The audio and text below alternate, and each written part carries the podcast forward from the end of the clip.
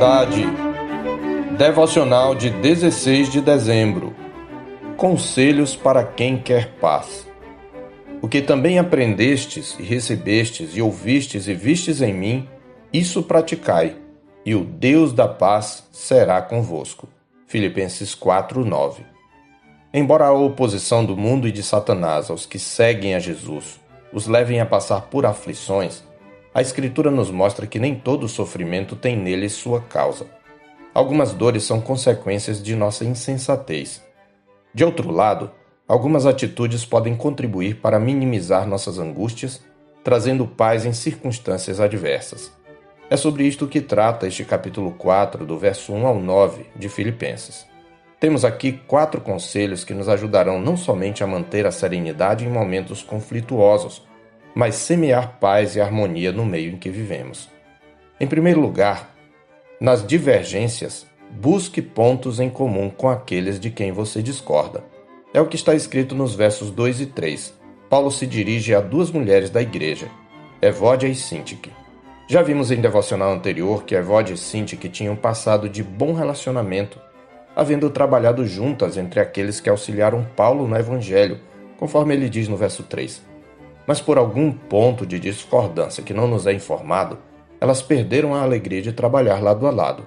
E ao que parece, a discordância se tornou objeto de disputa pessoal e a desavença já afetava a igreja. Qual o conselho de Paulo? O que fazer quando temos divergências no seio da comunidade? Concentrem-se nos pontos de concordância. Se estamos falando de dois cristãos, membros da mesma igreja local, subentende-se que eles subscrevem a mesma confissão. Portanto, certamente os pontos em comum são mais numerosos e mais importantes do que as discordâncias pessoais.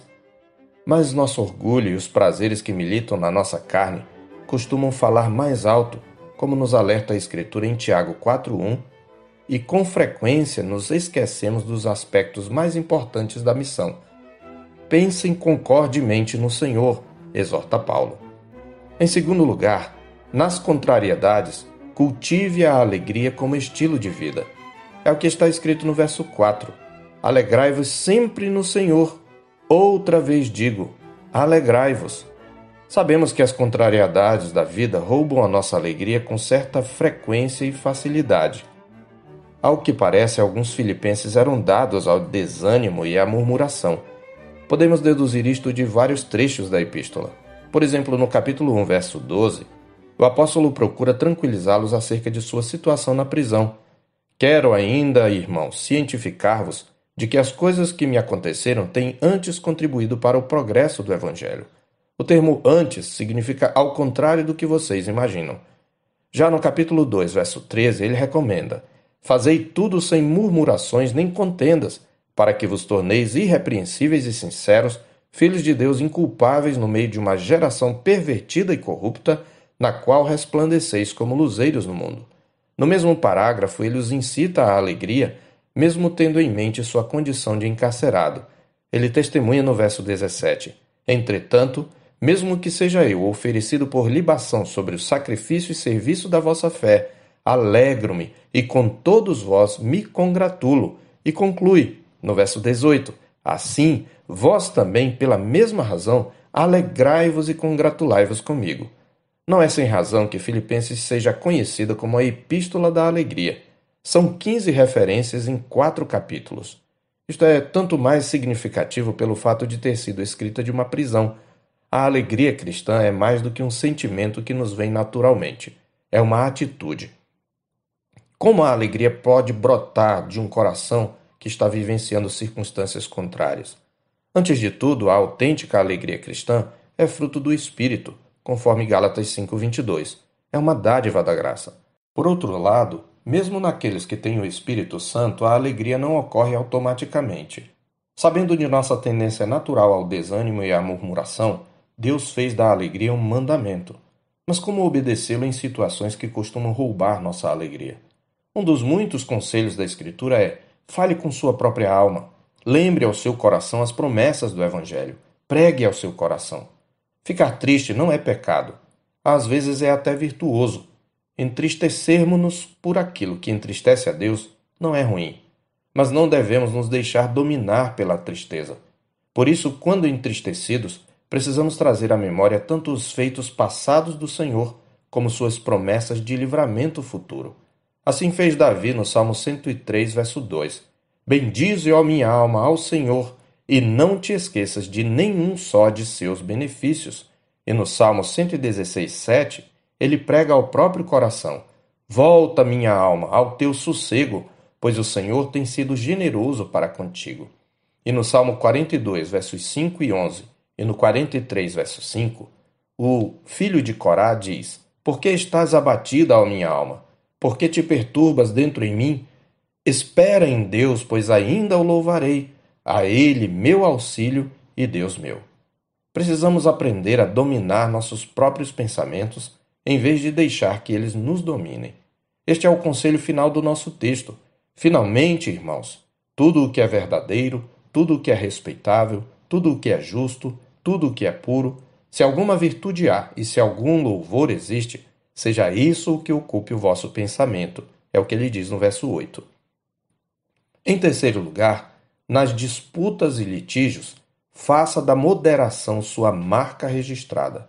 É o que nos diz ele no verso 5. Seja a vossa moderação conhecida de todos os homens, perto está o Senhor. Não é somente que devemos agir com moderação, é necessário que as pessoas ao nosso redor reconheçam em nós tal virtude a bem do testemunho. Moderação é aquela postura nos litígios que é contrária à daqueles que se alimentam de intrigas.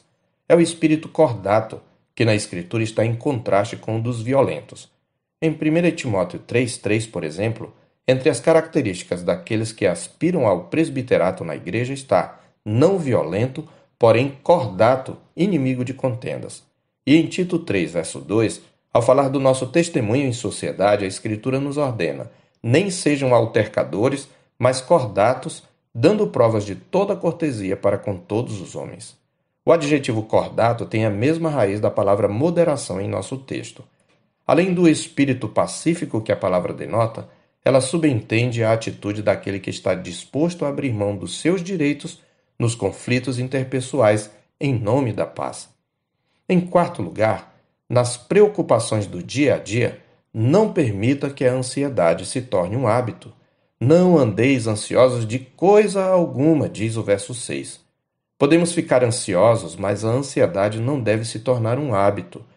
Há um ditado que diz: não podemos evitar que pássaros sobrevoem sobre a nossa cabeça, mas podemos impedir que eles façam ninho nela. Mas como combatemos a ansiedade? Segundo o nosso texto, com oração. Em tudo, porém, sejam conhecidas diante de Deus as vossas petições pela oração e pela súplica, com ações de graças.